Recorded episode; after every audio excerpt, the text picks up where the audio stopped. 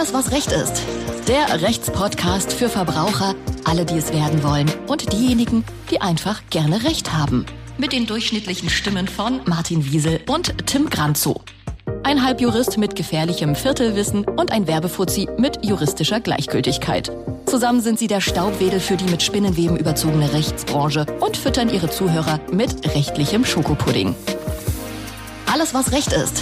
Der Rechtspodcast von Ganze Rechtsanwälte. Herzlich willkommen zu Folge 5 eures Lieblingsrechtspodcasts. Folge 5, die Jubiläumsfolge, kann man sagen. Ich bin Martin Wiesel live aus dem Homeoffice. Mir aus Berlin-Weißensee zugeschaltet ist Tim Granzow. Grüße. Und direkt aus Berlin-Wedding, Sina Spreen. Wedding Represent. Hi, ihr Lieben. äh, ja, die aktuelle Situation könnte dafür sorgen, dass sich unsere Stimmen nicht so engelsgleich in eure Ohren ausbreitet wie normalerweise. Aber wir werden es trotzdem hinbekommen. Äh, ja, wir haben heute jemanden zu Gast, der was zu feiern hat. Und wer das ist, das verrät euch Tim. Ja, das mache ich jetzt einfach mal. Ich habe da nämlich mal äh, was vorbereitet und ich hoffe, euch gefällt es. Also, heute bei uns zu Gast der Robin Hood der Neuzeit. Er nimmt den Banken das Geld und verteilt es an jene, denen es wirklich zusteht. Statt einer Kapuze kleidet ihn seine Krawatte. Er ist Fachanwalt für Bank- und Kapitalmarktrecht, doch statt Robin Hood nutzt er meist den Decknamen Thomas Röske. Und er ist nicht nur Rächer und Retter der armen Würstchen und finanziell Betrogenen, nein, er ist auch universal gelehrt, denn neben deutschen Banken fürchten ihn auch französische schwere Nöter. An dieser Stelle, hallo Thomas. Und ähm, ja, eine Frage direkt voraus. Studium um französischem Recht, wie kam es denn dazu? Ja, hallo erstmal. Ähm, ja, äh, die Sprache lag mir einfach und ähm, ich fand das Land schön und dann dachte ich mir, das kann nicht schaden, da einfach ein paar Auslandssemester einzulegen. Sehr schön. Ähm, wir bleiben gleich mal bei dem Private Stuff hier. Ähm, ich stelle dir einfach zehn Fragen, auf die du möglichst schnell antwortest, damit die Leute da draußen an den Hörern dich noch ein bisschen besser kennenlernen können. Bist du bereit? Okay. Alles klar. Was isst du denn am liebsten? Mm, Lasagne. Wo hältst du dich am liebsten in deiner Freizeit auf? Mm, schwierig. Kinderspielplatz. Ich hoffe mit deinen Kindern. ja, genau. Mit meinem kleinen Sohn. Okay. Was ist dein liebstes Hobby? Mm, Kitesurfen. Wie heißt deine liebste Profisportart? Mm, auch Kitesurfen. Ist das eine Profisportart? Ich weiß es nicht. Oh, bestimmt, wenn du es machst, auf jeden Fall. Welche Musik hörst du am liebsten? Oh, gemixt, Hip-Hop, Pop. Und was hast du als Kind am liebsten gespielt? C64. was war während deiner Kindheit das Lieblingsreiseziel deiner Eltern? Südtirol. Was würdest du am liebsten rückgängig machen? Gar nichts. Ich bereue gar nichts. Und was möchtest du? Und was möchtest du am liebsten noch in diesem Leben erreichen? Ähm, den BGH, den 11. Zivilsenat, endgültig besiegen in den Widerrufsfragen. Na, stark, da kommen wir gleich zu. Und jetzt kommen wir erstmal zur letzten Frage. Wie lautet deine Lieblingsfloskel? Das kommt darauf an. Werden wir mal sehen, ob wir es gleich noch öfter zu hören bekommen. Wahrscheinlich, ja. Super. Ähm, ich hatte es ja schon äh, eingangs angekündigt. Thomas, bei euch im Team gibt es was zu feiern. Erzähl doch mal, was ist heute passiert? Äh, genau, ich versuche mich äh, mal kurz zu fassen, was nicht meine Stärke ist. Also äh, heute hat der Gerichtshof der Europäischen Union in einem unserer Verfahren entschieden, ein sogenanntes Vorabentscheidungsverfahren, äh, das dem Gerichtshof äh, vom Landgericht Saarbrücken vorgelegt worden ist. Äh, da ging es um eine Widerrufsinformation eines äh, Kreditvertrages äh, für die Finanzierung einer Immobilie. Und äh, diesen Kreditvertrag hatte der Mandant widerrufen, weil er nach unserer Beratung der Auffassung war, dass die Widerrufsinformation falsch sei. Und ähm, das sah der Bundesgerichtshof anders. Äh, deswegen hat es das Landgericht dann an den Europäischen Gerichtshof vorgelegt, ähm, um nachzufragen, ob denn das auch der Auffassung des Europäischen Gerichtshofs entspricht. Und der hat in diesem Verfahren für uns entschieden und gesagt, diese Belehrung ist eben fehlerhaft und der Mandant kann so seinen Vertrag rückabwickeln. Da äh, grätsche ich einfach mal direkt dazwischen. Was genau bedeutet denn Widerruf beziehungsweise Widerrufen? Ähm, also es ist so, dass bei all ähm, diesen Kreditverträgen, insbesondere dann, wenn es um Immobilien geht, äh, jeder Verbraucher ein sogenanntes Widerrufsrecht hat. Das bedeutet, äh, er kann ohne irgendwelche Angabe von Gründen den Vertrag innerhalb von 14 Tagen widerrufen, in Anführungsstrichen. Das heißt, er kann sich von diesem lösen. Ja. Sehr schön. Und wenn man dann widerruft, hat man was von? Normalerweise äh, soll das Recht einen davor schützen, übereilte Entscheidungen zu treffen, deswegen auch 14 Tage. Ähm, hier kommt es dann so ein bisschen in die Feinjuristik oder den juristischen Trick. Äh, es ist in Deutschland so, wenn die Widerrufsinformation oder Belehrung fehlerhaft ist, dann fängt diese Widerrufsfrist, die normalerweise 14 Tage beträgt, nicht an zu laufen. Bedeutet also, ich kann dann theoretisch auch noch nach mehreren Jahren den Vertrag widerrufen. Und ähm, das ist ja in der momentanen Zinslandschaft dann durchaus von Vorteil, denn wenn ich vor, weiß ich nicht, fünf, sechs Jahren so einen Vertrag abgeschlossen habe, dann habe ich da vielleicht einen Zins von drei, vier Prozent vereinbart und jetzt steht der Zins bei einem Prozent. Wenn ich also vor Ablauf meiner Zinsbindungszeit da kann, dann spare ich ähm, effektiv einfach viel Geld. Und welche Arten von Krediten handelt es sich da? Also Immobilienkredit kann ich mir vorstellen. Welche sind da davon betroffen? Genau, das sind, können Immobilienkredite sein, das können aber genauso auch eben äh, Kredite zur Finanzierung von Autos sein oder auch ganz normale Konsumentenkredite. Da fällt im Grunde jeder Kredit drunter, äh, den ein Verbraucher abschließt. Okay, und Auto, Autokredit heißt dann auch Leasing, nehme ich an. Leasing wäre auch eine Form, genau. Das ist zwar, also ist auch eine Art des Kredits, kann man so sagen, ja. Okay. Okay, okay ich wollte nochmal zurück zu den Immobilienkrediten kommen. Also, äh, wenn ich das richtig verstanden habe, man kann also, ich habe vor fünf oder sechs Jahren Immobilienkredit äh, abgeschlossen und widerrufe ihn jetzt heute und kann damit jetzt auf eine auf einen günstigeren Zin, äh, Kredit umschulden. Ähm, kann ich, also hilft mir das der Widerruf noch in anderen Situationen oder? Ähm, genau, also das ist jetzt eine, äh, genau eine Situation, wo das hilft, die du beschrieben hast, äh, Martin. Eine zweite wäre beispielsweise, ich bin jetzt äh, ja aus irgendwelchen Gründen muss ich mein Objekt, also dieses Haus, was ich da vielleicht gekauft habe, oder die Wohnung verkaufen äh, dann ist es so, dass ich auch dass ich zwar aus dem Kreditvertrag raus kann, dann fällt aber eine sogenannte Vorfälligkeitsentschädigung an. Das ist eine Art Schadensersatzzahlung. Man muss also den für die Bank entgangenen Gewinn ersetzen. Und ähm, ja, in den Fällen können wir auch helfen. Also äh, dann äh, eben ähm, mit dem Ziel, diese Schadensersatzzahlung, die man der Bank dann äh, schuldet, äh, eben zu vermeiden. Martin hat ja eben das äh, oder die Umschuldung erwähnt. Geht das nicht auch ohne den Widerruf, dass man einfach so wechseln kann zu günstigeren äh, äh, Konditionen dann? Ähm, das ist grundsätzlich eigentlich nicht so. Man bräuchte ein außerordentliches Kündigungsrecht, um aus einem solchen Kreditvertrag, wenn man denn eine feste Zinslaufzeit eben vereinbart hat, das ist meistens so 10 oder 15 Jahre, ähm, dann äh, kann man eigentlich nur raus, wenn man auch wirklich einen triftigen Grund hat sozusagen. Ja, ähm, die meisten Banken bieten das dann zwar auch an und sagen, okay, wir machen einen Aufhebungsvertrag, äh, lieber Verbraucher oder lieber Kunde, du kannst gegen Zahlung von 10, weiß ich, 20.000 Euro, das berechnen die dann eben auch vorzeitig raus, ja, weil dann die Zinsen im Grunde ja durch diesen, durch diese Schadensersatz oder Zahlung oder dieses Aufhebungsentgelt ähm, gezahlt werden. Ähm, aber das machen auch nicht alle Banken. Also grundsätzlich wäre das auch ein Punkt, dass man sagt, okay, man kommt erstmal grundsätzlich früher raus und dann äh, mit dem Ziel eben da natürlich keinen solchen Schadensersatz zahlen zu müssen. Ja, und dass ich, und dass ich, dass ich einen günstigeren Zins bekomme, ist jetzt kein triftiger Grund um zu kündigen. Nee, oder? das wäre kein triftiger Grund. Das ist ja traurig. Du hast eben die Vorfälligkeitsentschädigung angesprochen, Thomas.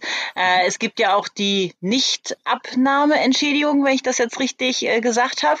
Ähm, ist da, ist es genau das Gleiche? Kann ich, wenn ich jetzt irgendwie in der Zukunft irgendwie einen Vertrag schon abgeschlossen habe, wenn ich jetzt sage, ab nächstes Jahr, nächstes Jahr fange ich an, das Ganze abzustottern, ähm, und da gibt es ja diese Nichtabnahmeentschädigung, aber da musst du mich nochmal reinholen, was das genau ist. Ja, ja, äh, genau. Ja, das ist auch ein, äh, eine andere Art des Vertrags.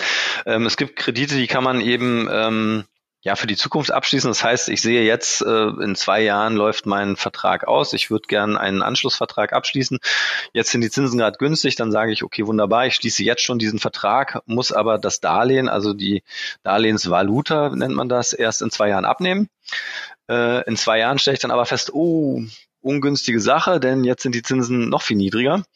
Würde ich eigentlich gerne gar nicht äh, mehr abnehmen, den Kredit. Und da, äh, wenn man das so macht, äh, dann fällt eben diese sogenannte Ab Nichtabnahmeentschädigung an. Ist im Grunde das gleiche wie eine Vorfälligkeitsentschädigung, bloß halt für den Fall, dass der, der Vertrag oder das Darlehen noch gar nicht abgenommen ist. Ähm, und für diesen Fall äh, würde diese Möglichkeit des Widerrufs eben auch greifen. Alles klar. Okay, nehmen wir, nehmen wir mal an, ich habe keine Immobilie, so wie es tatsächlich leider traurigerweise der Fall ist. ähm, aber äh, ein finanziertes Auto. Ähm, was bringt mir denn in dem Fall der Widerruf? Also da gibt's ja, soweit ich zumindest weiß, jetzt nicht dringenderweise eine Vorfälligkeitsentschädigung oder sowas. Nee, genau. Also ähm, ja, der Widerruf ähm, führt dazu, dass der gesamte Vertrag rückabgewickelt wird, so sagt man das. Äh, das bedeutet, dass man im Grunde alle Kreditraten, die man gezahlt hat, für das Auto zurückbekommt äh, was natürlich von Vorteil ist. Äh, man muss allerdings, oder das ist streitig, äh, gegebenenfalls noch äh, eben einen sogenannten Gebrauchsvorteil sich anrechnen lassen. Das bedeutet, man hat das Auto ja benutzt in der Zeit und ähm, äh, da gibt es unterschiedliche Rechtsauffassungen zu, ob man dann eben da sich diesen Gebrauchsvorteil noch anrechnen lassen muss oder nicht. Aber im Großen und Ganzen ist es eben so, dass man dann das Auto praktisch für sehr wenig Geld gefahren hat, ähm, nämlich ausschließlich entweder diesen Gebrauchsvorteil in manchen Gerichtsurteilen ist es sogar so, dass äh, Gerichte davon ausgehen, dass man dies, auch diesen Gebrauchsvorteil gar nicht anrechnen lassen muss. Dann hätte man das Auto praktisch kostenlos gefahren. Krass. Oh, das wäre natürlich nicht schlecht. Ja. Ähm, ich weiß nicht, ob wir es schon erwähnt haben, aber ähm, warum ist denn es überhaupt so, dass man, also du hast ja diese, diese 14 Tage in der, in der Regel, äh, die, äh, das Widerrufsrecht, äh, ähm, äh, die Widerrufsfrist so rum. Wie kann es sein, dass man darüber hinaus auch noch widerrufen kann? Ähm, das ist eine Eigenart des äh, deutschen Verbraucherrechts. Also dieses Widerrufsrecht, das hat einen sehr hohen Wert und ähm, der Schutz der Verbraucher eben. Und die Rechtsfolge in Deutschland ist einfach, dass ähm, wenn man, wenn der Unter Unternehmer also Fehler in dieser Belehrung macht und den Verbraucher damit eben nicht ordnungsgemäß über seine Rechte in dem Fall sein Widerrufsrecht aufklärt, äh, dass dann eben der Effekt sein soll, dass die Frist gar nicht anfängt zu laufen. Ja, das ist eben dann natürlich die Höchststrafe, weil durch die Fehler, ähm, die der Verbrauch, äh, die der Unternehmer da macht in der Belehrung, die versucht er dann natürlich tunlichst zu vermeiden, wenn die Rechtsfolge ist, dass äh, ansonsten der Verbraucher ewig lang äh, diesen Vertrag noch widerrufen kann. Wo, wo finde ich denn diese, diese Widerrufsbelehrung? Also ist das, äh, kann, kann man sich darunter vorstellen, dass es das Kleingedruckte im Vertrag ist, oder? Ähm, nee, die ist, also in den neueren Verträgen seit Juni 2010 ähm, ist die regelmäßig in dem Vertragstext selbst enthalten. Das heißt, es ist eigentlich eine Vertragsklausel. Hm. Ähm, die heißt jetzt deswegen auch nicht mehr Widerrufsbelehrung, sondern Widerrufsinformation. Ähm, und ähm, ja, in den meisten Fällen ist es aber so, dass die soll eigentlich auch hervorgehoben sein. Äh, bloß in den meisten Fällen geht die ehrlich gesagt als irgendeine Ziffer dieses Vertrags dann eben in dem Vertragstext unter. Und das wäre dann auch schon ein Fehler, wenn man die nicht ähm. auf Anhieb lesen kann oder sich irgendwo versteckt? Ja, das ist, sage ich mal, das kommt drauf an. ähm, denn ähm, es kann ein Fehler sein. Also grundsätzlich muss eine solche Belehrung schon auch deutlich gestaltet sein. Ähm, so wird das gesagt. Ähm, das Problem ist, dass ähm, in den deutschen Regelungen ist es so, dass es einen bestimmten Mustertext gibt, der eben dem Unternehmer das erleichtern soll, diese Information, diese Widerrufsinformation richtig zu schreiben und auch richtig zu gestalten. Und wenn man dieses Muster eingehalten hat, dann geht also jedenfalls momentan der Bundesgerichtshof davon aus, dass ähm, das dann auch optisch ordnungsgemäß gestaltet ist. Ja, egal ob das jetzt sozusagen, das ist immer so die Frage, weil äh, man hebt dann was hervor. Wie hebt man sowas hervor? Beispielsweise man macht einen Kasten um diese Belehrung oder diese Information. Wenn dann aber alle anderen Ziffern dieses Vertrages auch einen Kasten haben, ja. ist das halt nicht mehr hervorgehoben. Bloß das machen die ganz oft so und ja, da kann man sich dann streiten. Hm. Okay, lass uns mal gleich noch auf die einzelnen Fehler äh, eingehen. Aber ja. was mich jetzt insbesondere interessiert ist, du hast ja gesagt, man kann jetzt äh, irgendwie, wenn es fünf, sechs Jahre oder so her ist, den Vertrag noch widerrufen, aber gilt es jetzt wirklich bis in alle Ewigkeit oder äh, äh gibt es da irgendwelche Grenzen? Nein, theoretisch ist das sozusagen äh, wirklich äh, das ewige Widerrufsrecht, so wird es oft genannt.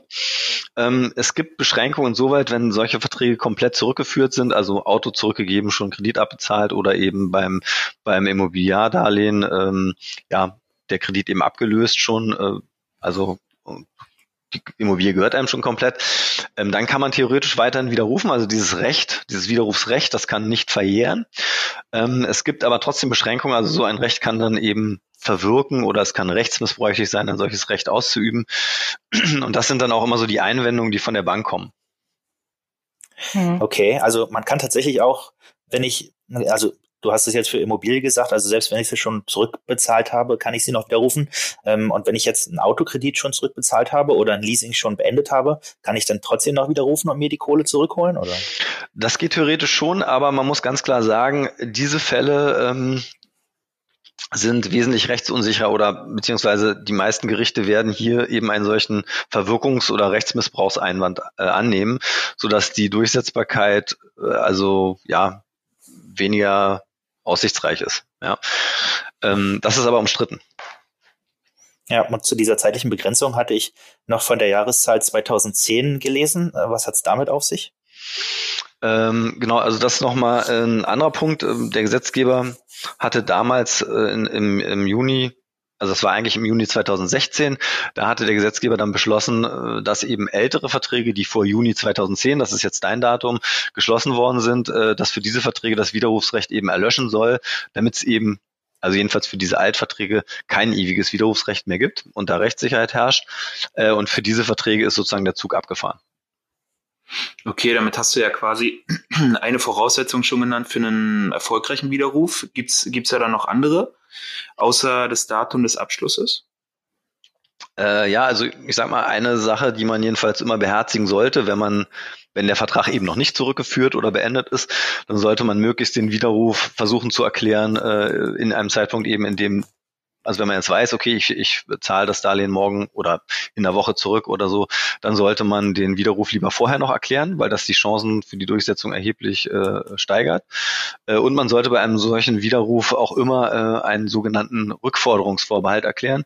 Das bedeutet, dass man sagt, wenn man noch weitere Zahlen weitere Zahlungen vornimmt auf den Vertrag, obwohl man widerrufen hat, dass man das nur sozusagen unter dem Vorbehalt leistet, die weiteren Raten, dass man gegebenenfalls später das zurückfordert. Macht man das nicht, begibt man sich nach der Rechtsprechung in einen sogenannten ja, Widerspruch.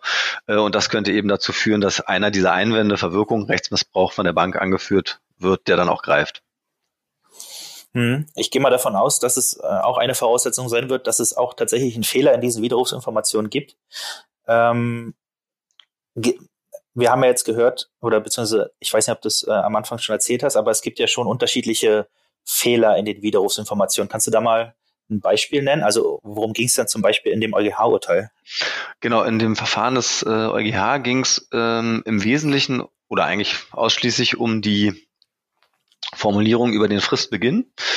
Ähm, da ist es so, dass bei diesen neueren Belehrungen auf eine also für den Fristbeginn darauf verwiesen wird, dass der Verbraucher bestimmte Pflichtangaben erhalten haben muss. Er muss also dazu dann auch wissen, welche Pflichtangaben denn das sind, wenn, denn davon hängt ab, ob die Frist anfängt zu laufen oder nicht.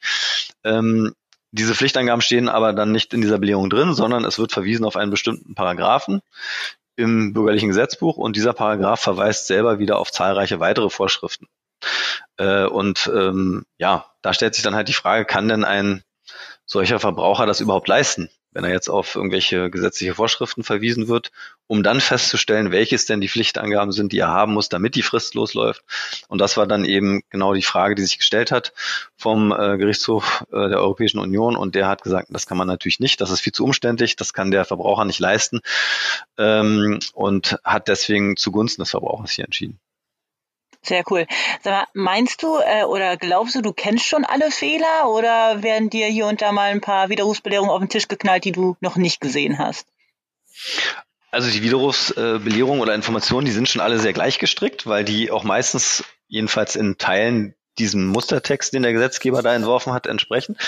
Aber es gibt natürlich immer wieder neue Ansätze. Also ähm, man kann da immer wieder mal was Neues finden. Ähm, und äh, das variiert durchaus auch mal in einem Immobiliar, also in einem Kreditvertrag für Immobilien steht durchaus was anderes dann nochmal drin, teilweise als eben äh, bei einem solchen Autokreditvertrag oder auch einem Leasingvertrag. Da gibt es schöne, unterschiedliche und viele Möglichkeiten, immer wieder neue Angriffspunkte zu finden. Und wenn ich mich dann äh, dazu entscheide, ähm, in Widerruf zu gehen, wie gehe ich dann am besten vor? Gibt es da ein standardisiertes Prozedere? Kann ich das alleine machen? Brauche ich einen Anwalt, der das alles für mich macht? Also ich würde immer empfehlen, jedenfalls äh, mich vorher ähm, gut zu informieren, durchaus auch mal eine rechtsanwaltliche Beratung in Anspruch zu nehmen. Bei uns kann man das ja kostenlos dann machen und äh, ja, das kann man, das kann man ja mal sagen an der kann Stelle. Kann man ja mal sagen. Absolut, kann man mal sagen. ja, und äh, nein, das ist auch wirklich von Vorteil, weil gerade solche, man kann schon Fehler machen dabei. Also man, wie eben das, was ich vorhin schon sagte, ähm, wenn man einen solchen Widerruf erklärt, das kann man auch schon selber machen, aber man sollte eben immer beispielsweise diesen Rückforderungsvorbehalt äh, erklären. Da gibt es dann bestimmte Formulierungen, die findet man sicherlich auch im Internet, aber das kann man sich auch eben als Vorlage äh, sicherlich bei uns äh, oder auch einer anderen Kanzlei da ähm, äh, dann besorgen. Und ähm, das vermeidet einfach, dass man nachher eben gegebenenfalls sich für diese Rückabwicklung oder die Chancen, die man darauf hat, äh, selber Steine in den Weg legt. Okay, du hast es ja, du, hast es ja jetzt gerade angesprochen. Bei uns kann man äh, eine kostenlose Erstberatung sich einholen. Dann erzähl doch mal, wie ist denn genau das Prozess? Also wenn ich jetzt mit meinem äh, Kreditvertrag zu dir komme, wie genau läuft denn das dann ab, bis ich meine Kohle bekomme? Äh, genau, dann ist es entweder so, dass also der, der äh, Mandant oder Kunde hier selber vorher den Widerruf erklärt hat oder wir erklären ihn dann halt für ihn. Äh, und danach wendet man sich dann eben an die Bank und ähm, legt mal da, dass die Widerrufsinformation und aus welchen Gründen die falsch ist oder fehlerhaft ist äh, und fordert die eben auf, diesen Vertrag rückabzuwickeln. Ähm, ja, und dann guckt man, wie die Reaktion ist. Ähm, sag ich mal, in der Vergangenheit äh, gab es eben gerade bei diesen Immobilienverträgen äh, Probleme, weil der Bundesgerichtshof dagegen uns entschieden hatte in 2016. Das hat sich jetzt mit diesem EuGH-Urteil eben wieder relativiert. Das ist sehr verbraucherfreundlich. Und dann versucht man da eine Lösung zu finden. Also oft kann man dann gegebenenfalls auch schon im außergerichtlichen Bereich eine Lösung mit der Bank finden. Äh, wenn das nicht klappt, dann muss man eben in ein Klageverfahren gehen und versuchen, das auf dem Klageweg durchzusetzen. Wie würde so ein Vergleich aussehen? Äh, gibt da unterschiedliche Formen. Also kommt auch immer darauf an, was, was der Mann, also was das Ziel des Mandanten ist.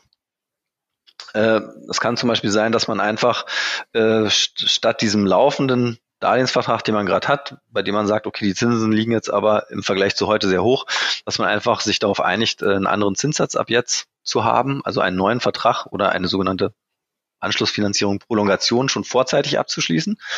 Dann kann man den Zinsvorteil da eben nutzen oder wenn es eine Situation ist, wo man beispielsweise sein Haus verkauft oder seinen ja, Kreditvertrag, wie auch immer, kann auch ein Autokreditvertrag sein, eben zurückzahlen will, dass man dann sagt, dass man das eben äh, machen kann, ohne irgendwelche Schadensersatzzahlungen da leisten zu müssen. Also das würde jetzt nicht beim Auto gelten, aber beim Immobilienvertrag würde das so sein. Und zwecks Paramanikis und so, ähm, wie sieht es aus? Werden die Kosten von der Rechtsschutzversicherung dann gedeckt? Äh, genau. Das, also wenn man eine Rechtsschutzversicherung hat, das sollte man, da sollte man auf jeden Fall im Vorfeld sich dann mit seinem Rechtsanwalt eben auch äh, besprechen. In der Regel decken das die Rechtsschutzversicherer. Man muss sich so ein bisschen äh, da eben abstimmen, was der Mandant erst im Vorfeld selbst machen muss. Man muss einen sogenannten Rechtsschutzfall auslösen. Ja, man muss also sozusagen erstmal im Grunde eine Verweigerung der Bank haben. Die muss eine Pflichtverletzung begehen. Und wenn sie das macht, dann kann man eben sich anwaltliche Hilfe holen, die dann auch bezahlt wird.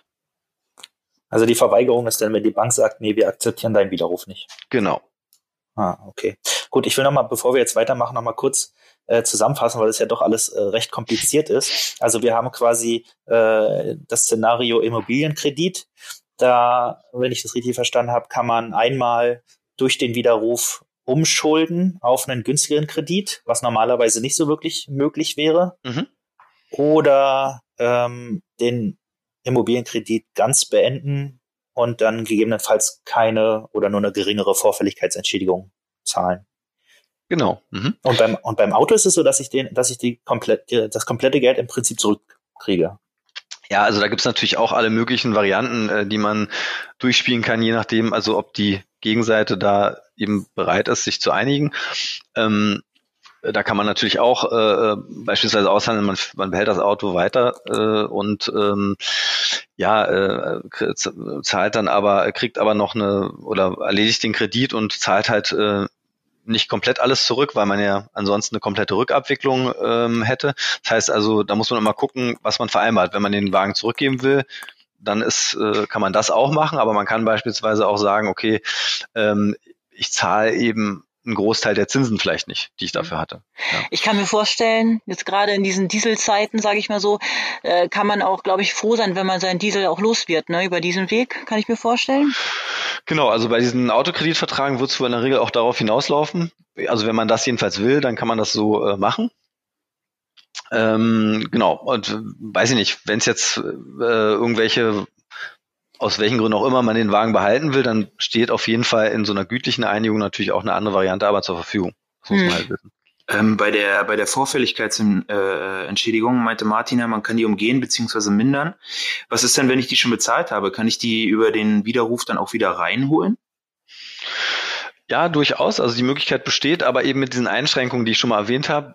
Es kommt immer darauf an, wenn ich den Widerruf vorher erklärt habe, bevor ich das Ganze zurückgezahlt habe, dann ist es kein Problem. Also das, äh, wenn ich den Widerruf aber erst erklärt habe, nachdem ich schon alles abgewickelt und den Vertrag also das und die Vorfälligkeitsentschädigung bezahlt habe, dann kann es eben ein Problem geben mit diesem ja mit diesem Einwand des Rechtsmissbrauchs oder der Verwirkung. Ja. Wobei das auch streitig ist. Da gibt es jetzt eine erneute Vorlage äh, in einem unserer Verfahren äh, im Autokreditwiderruf. Ähm, da hat das Landgericht Ravensburg auch an den Europäischen Gerichtshof eine zweite Vorlage gemacht und fragt ihm an, ob dieses Rechtsinstitut der Verwirkung äh, beziehungsweise des Rechtsmissbrauchs hier überhaupt äh, als Einschränkung herangezogen werden darf, weil das natürlich äh, insofern das Widerrufsrecht ja limitiert. Okay. Ähm, bleiben wir doch gleich mal beim, beim äh, EuGH-Urteil. Es sei denn, du willst irgendwas zusammenfassen, Martin? Nee, wir haben ja jetzt zusammengefasst, ist genug zusammengefasst. Alles klar. Wer es nicht verstanden genug, hat, tut genug. uns leid, ne? Dann verdient das auch nicht anders. Nee, Quatsch. ähm, EuGH-Urteil. Inwie inwiefern ähm, verändert denn das heute gefällte Urteil die Situation rund um den, um den Widerruf? Also es ist wirklich ein, äh, ja, sag ich mal, ich, um, um mal den, das Handelsblatt zu zitieren, äh, die haben, glaube ich, geschrieben, äh, EuGH watscht höchste Zivilrichter in Deutschland ab. Und äh, so ist es auch. Das hat wirklich eine Signalwirkung. Ähm, damit ist jetzt nicht alles gewonnen, aber es stärkt eben äh, die Position der Verbraucher in diesen Kreditverträgen erheblich. Also bei den äh, Auto- und Leasing-Kreditverträgen, alles, was eben keine Immobilien betrifft, ähm, da ist es eigentlich so, dass man da schwer drum rumkommt um dieses Urteil des EuGH. Also das ähm, wird dann abzuwarten sein. Ich gehe davon aus, dass hier äh, die Autohersteller äh, oder, oder die Autobanken in dem Fall ähm, sich wohl sehr schnell vergleichsbereit zeigen werden. Das bleibt aber, wie gesagt, abzuwarten. In den Immobiliarverträgen ist es ein bisschen anders. Da ist es ein bisschen spezieller noch, weil die äh, Richtlinie, diese Verbraucherkreditrichtlinie dort nicht direkt anwendbar ist. Ähm, da gibt es eben noch Rechtsunsicherheiten, sagen wir es mal so, runtergebrochen. Aber auch da äh, wird meines Erachtens sich die Vergleichsbereitschaft äh, der Banken äh, stark erhöhen. Was heißt denn in dem Zusammenhang Watsch die obersten Zivilrichter ab? Ähm, ja, also man muss halt sehen, dass ähm, der Fall, um den es hier ging, das betraf ein Immobiliardarlehen, also Finanzierung eines, eines Einfamilienhauses. Und äh, da hatte der, äh, der Bundesgerichtshof eben in 2016 schon entschieden, dass diese Formulierung ja wunderbar sei. Also die könne jeder Verbraucher wunderbar nachvollziehen. Wie lautet die Formulierung nochmal? Kannst du nochmal kurz? Äh, die Formulierung lautete so sinngemäß, äh, dass die Frist ähm, zu laufen beginnt, ähm, wenn man die äh, Belehrung erhalten hat, aber auch nicht, bevor man nicht alle Pflichtangaben nach diesem bestimmten Paragraphen, das ist der 492 Absatz 2 BGB, äh, erhalten hat. Ähm, und ähm, das heißt also, Fristbeginn wurde abhängig gemacht davon, äh, dass man diese Pflichtangaben erhalten hat nach diesem Paragraphen. Und äh, da war der Bundesgerichtshof eben der Meinung, ähm, diesen Verweis ins Gesetz, das könnte man gut nachvollziehen, weil ja die gesetzlichen Vorschriften öffentlich zugänglich sind. Die kann sich also jeder im Internet besorgen. Das Problem dabei ist nur, dass das so acht Seiten Gesetzestext sind und man dafür eigentlich eine Ausbildung als Fachanwalt für Bank- und Kapitalmarktrecht braucht. ähm, das hat er dabei kurzfristig übersehen Ähm, aber ja, äh, und äh, diese dieser Auffassung äh, äh, hat sich jetzt eben, ja, ach so, ein zweiter Punkt ist ganz wichtig dabei. Äh, und äh, wir hatten dann eben relativ schnell dann eingewendet oder nach einigen Überlegen und hin und her, was man jetzt machen kann, hatten wir dann eben eingewendet, dass das doch äh, nicht vereinbar sei mit dem europäischen Recht. Und äh, dann ähm, kam ganz schnell, das sei nicht anwendbar. Also da wurde immer im Grunde, je nach äh, unserem Vortrag, das immer angepasst. Und äh, es wurde insbesondere auch gesagt, dass das, äh, so wie der Bundesgerichtshof das entschieden hat, äh, ja wunderbar mit europäischem Recht auch vereinbar sei. Ähm, äh, ein sogenannter Akt Claire. Das heißt also, es sei so äh, klar, dass das europarechtskonform ist, dass da kein vernünftiger Zweifel dran sei. Also das BGH wollte die Meinung gar nicht hören vom EuGH, mehr oder weniger. Genau, also der BGH hat im Grunde mal großzügig seine Auffassung als auch die Auffassung des Europäischen Gerichtshofs verkauft. Das hat der EuGH jetzt aber leider komplett andersrum gesehen. Ja, ja. ja. Äh, was mich interessiert noch, äh, bevor Sina, ich weiß, du wolltest wieder eine Frage stellen. Ja. Ich habe dich schon atmen Ja, gehört. ja. Mal, äh, du hast eine spannende gesagt, Frage. Das, ja, warte mal. Du, du, hast nämlich gesagt, das ist nicht vereinbar mit europäischem Recht. Was, was, was besagt denn das europäische Recht in dem äh, in dem Zusammenhang? Äh, ja, also da gibt es die Verbraucherkreditrichtlinie und ähm, da sind natürlich tausende von Dingen geregelt, unter anderem eben, dass ähm, eine solche Widerrufsinformation äh, dem Gebot der Klarheit und Prägnanz entsprechen muss. Also äh, und das betrifft insbesondere auch den Punkt des, der Frist, ja, und des Fristbeginns. Äh, und da hatte der, ähm, und, und das war genau der ähm, Angelpunkt da. Also es gibt ein ähnliches Gebot in, äh, in deutschem Recht, ja, das ist dann, es muss klar und verständlich sein. Und äh, das hatte halt der Bundesgerichtshof hier behauptet, dass diese Formulierung klar und verständlich sei. Mm, und wir hatten da eben große Zweifel angemeldet, weil man das eben aufgrund dieser ganzen Gesetzestexte, die kein Mensch versteht, äh, ein normaler Verbraucher eben gerade nicht verstehen kann. Und äh, dieses Gebot der Klarheit und Prägnanz, das spiegelt im Grunde das im europäischen Recht wieder. Und da hat der Europäische Gerichtshof oder Gerichtshof der Europäischen Union hier ganz klar gesagt, äh, das kann man nicht verstehen als Verbraucher, das verstößt eben gegen das Gebot der Klarheit und Prägnanz. Hm. Ich habe mich nämlich auch so versucht, da so ein bisschen reinzudenken mit europäischem Recht und was weiß ich nicht alles. Ähm, so wie ich das jetzt verstanden habe, ist es ja so, dass der EuGH, der Europäische Gerichtshof, dem BGH, also den Bundesgerichtshof, äh, berichtigt hat, oder? In seiner Rechtsauffassung. So kann man das doch irgendwie festhalten. Exakt. Mhm. Ähm, und dann frage ich mich, wie kann es denn sein, dass der Bundesgerichtshof einfach was anderes entschieden hat, ohne dem EuGH denn die entsprechenden Fragen vorzulegen? Also geht das so einfach? ja, die Frage ist ein bisschen komplizierter, also oder die Antwort ehrlich gesagt, die Frage nicht so. ähm, ja, äh, also es ist einmal so, ähm, es gibt einmal den Bereich äh, der Kreditverträge, für die die Richtlinie direkt anwendbar ist. Also das wären hier die Autoverträge und alles, was keine Immobilien betrifft. Also auch Leasingverträge beispielsweise. Da ist es so, die fallen direkt unter die Richtlinie und da muss man einfach sagen, äh, das ist einfach, äh, ja, also einfach rechtswidrig. Hm. es ist halt einfach so, dass der hm. Bundesgerichtshof an der Stelle äh, äh nicht möchte, dass er korrigiert wird vom vom EuGH und das deswegen nicht vorlegt und dann eben behauptet, äh, um das eben auch rechtfertigen zu können, dass seine Auffassung der äh, Auffassung des EuGH entsprechen würde. Ähm, und er ist halt nur dann verpflichtet, wenn das vorzulegen, wenn seine Entscheidung von einer Auffassung des EuGH abweichen würde ähm, oder man annehmen muss, dass das eben nicht der Auffassung des EuGH entspricht. Und das ist natürlich dann eine Auslegungsfrage. Und äh, ähm, da missachtet er dann eben einfach das, was gegebenenfalls der EuGH in anderen Verfahren schon entschieden hat oder legt es einfach andersrum aus. Ja? Und äh, das macht er ja, um eben seinen eigenen, äh, um seine eigene Rechtsauffassung in dem, an dem Punkt durchzusetzen.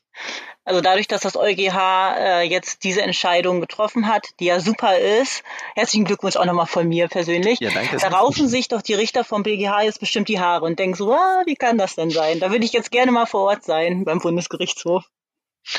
Äh, ja, wobei äh, das sind halt, also ich denke, dass man da trotzdem mit Gegenwehr zu rechnen hat. Also der Bundesgerichtshof okay. wird jetzt nicht klein beigeben. Also es, ist, es bleibt spannend oder es ist sehr spannend. Äh, ähm, mal gucken, wie da die Reaktion drauf sein wird. Also in diesen Verträgen, von denen ich eben gesprochen habe, die direkt unter die Anwendbarkeit dieser Richtlinie fallen, ähm, hat eigentlich der BGH wenig Spiel.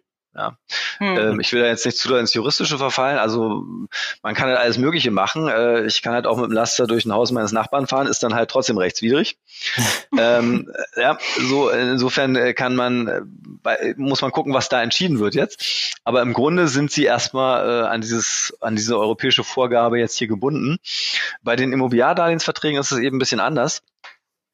Äh, da ist es so, dass äh, diese Verbraucherkreditrichtlinie, die europäische, äh, eigentlich gar nicht anwendbar ist für solche Immobiliardarlehensverträge. Ähm, es ist aber so, dass ähm, den einzelnen Mitgliedstaaten, also auch Deutschland, die Möglichkeit äh, zusteht, äh, die Verbraucherkreditrichtlinie eben auszuweiten auf andere Gebiete. Und das hat Deutschland hier gemacht. Der Gesetzgeber hat ausdrücklich in, äh, im Rahmen des Gesetzgebungsverfahrens äh, seinen Willen bekundet, dass das hier so sein soll das kann man den Gesetzesmaterialien entnehmen, dass das eben ausgeweitet werden soll auf Immobiliardarlehensverträge, weil hier eine besondere Schutzbedürftigkeit besteht, weil es eben um hohe Beträge geht äh, und das eben gleichermaßen für eben Immobiliardarlehen gelten soll wie für alle anderen Kreditverträge, die ein Verbraucher abschließt. Äh, und das wird hier einfach, äh, und wenn das so ist, dann muss man wiederum das akzeptieren, was der EuGH dazu entscheidet. Wenn ich es der sozusagen dem Unionsrecht unterstelle, dann muss ich auch mir äh, eben sagen lassen vom Gerichtshof der Europäischen Union, wie das auszulegen ist. Und das will der Bundesgerichtshof hier aber nicht und sagt eben, das sei nicht anwendbar und ignoriert aber ganz klar den Willen des deutschen Gesetzgebers dabei. Also die europäische Richtlinie und damit auch das Urteil vom EuGH ist nach dem Willen des Gesetzgebers anwendbar, aber nach dem Willen des BGH im Prinzip nicht. Und da kann man so runterbrechen, ja. da muss man jetzt mal schauen, wer sich da durchsetzt. Ähm, ich würde das jetzt mal hier zusammenfassen. Also an alle, die es noch nicht hundertprozentig verstanden haben, was durchaus verständlich ist, gerne nochmal auf unserer Seite nachlesen. Wir haben etliche Artikel dazu, wo alles nochmal richtig gut äh, äh, aufgelistet ist, wie alles funktioniert. Ansonsten hört euch den Podcast einfach nochmal an. Ähm, in jedem Fall kann man sagen, alle, die äh, alle mit einem äh, Immobiliendarlehen oder mit einem Autokredit oder sonst irgendwas, guckt euch einfach mal eure Verträge an und im Zweifel kommt zu uns. Wir sagen euch, was Sache ist. Ähm, ich würde jetzt nämlich gerne zur äh, nächsten, zum nächsten Teil des Podcasts überspringen, nämlich zur äh, Rubrik, die folgendermaßen lautet. Tims Fäuste für ein Hallo Jura. Tims Fäuste für ein Hallo Jura. Kaum Hörer zurück, der, direkt aufs Schlimme wieder. Hörer, der, Hörer der ersten Stunde wissen bereits, worum es geht. Ich werde dem lieben Timmy hier jetzt ein paar äh, Rechtsbegriffe äh, vorlegen, die er in seiner äh, unendlichen juristischen Gebildetheit erklären darf. Und im Anschluss äh, lassen wir uns mal vom Experten Thomas erzählen, ob das richtig war oder nicht. Die, ähm, die Begriffe haben ja im weitesten Sinne auch mit dem Bankrecht zu tun. Tim, bist du bereit? Nein. Leg los. Sehr gut. Okay. Die erste Frage lautet, was sind Kickbacks? Was Kickbacks? Ja. Äh, Kickbacks sind ähm, ja funktionieren quasi wie, oh, das ist ja auch ein hässliches äh, warte, Kickback, äh, Rücktritt, äh, ähm, vielleicht, äh, es äh, funktioniert wie ein Airbag und das ist ein Schutz vor Rücktritt äh, von Immobilienkrediten und so weiter und so fort.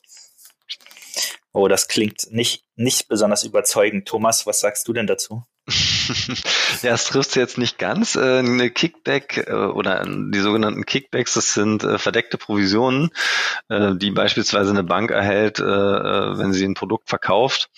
Und da gibt es auch eine Menge Rechtsprechung.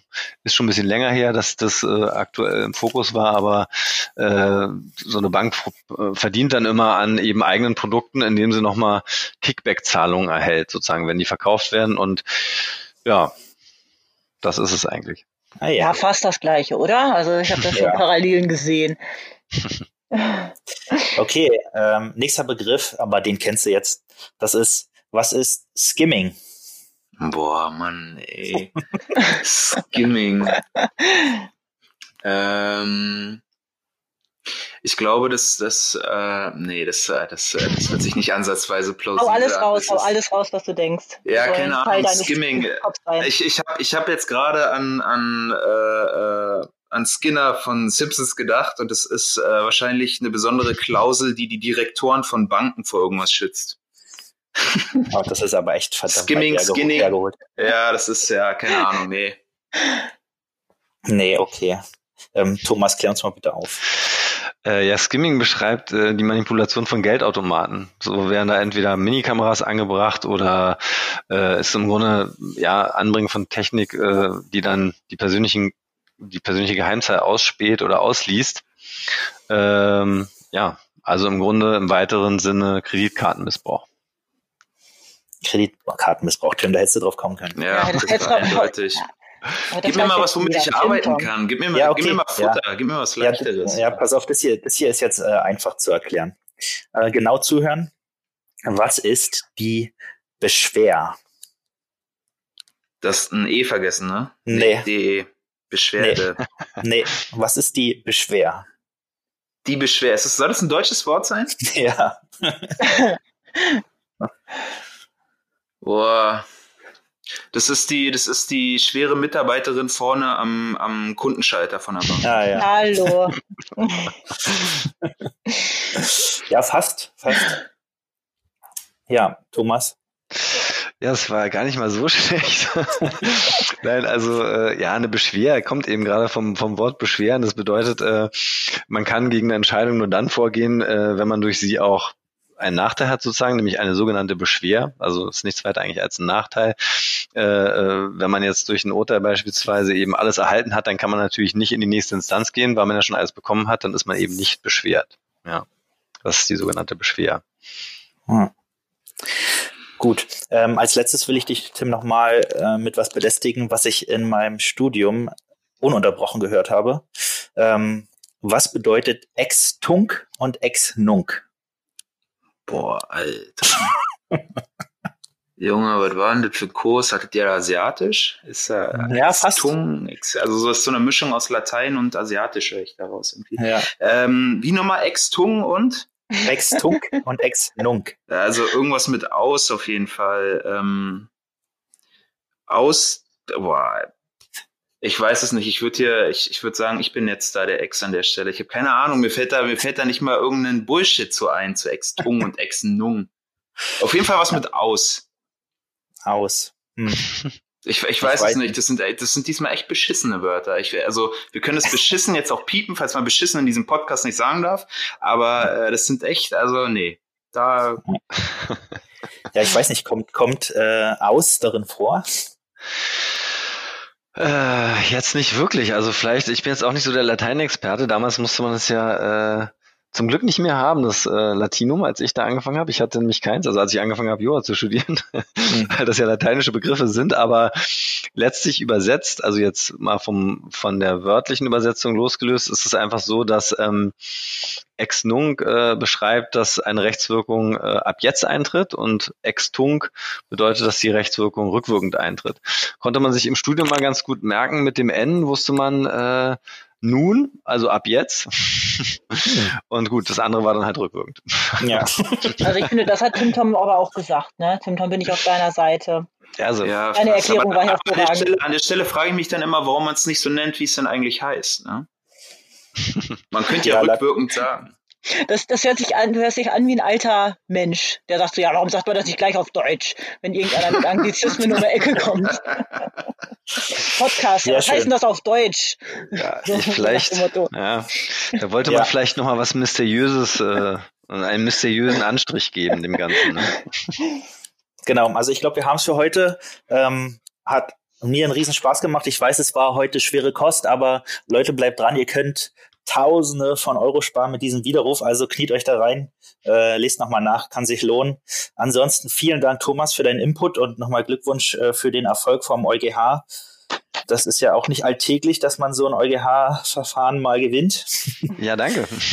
ähm, Sina, Tim, ähm, Tim, ja, vielen Dank fürs Mitspielen. Sina, du hast bestimmt noch was vorbereitet jetzt für den Schluss. Ach, hör auf.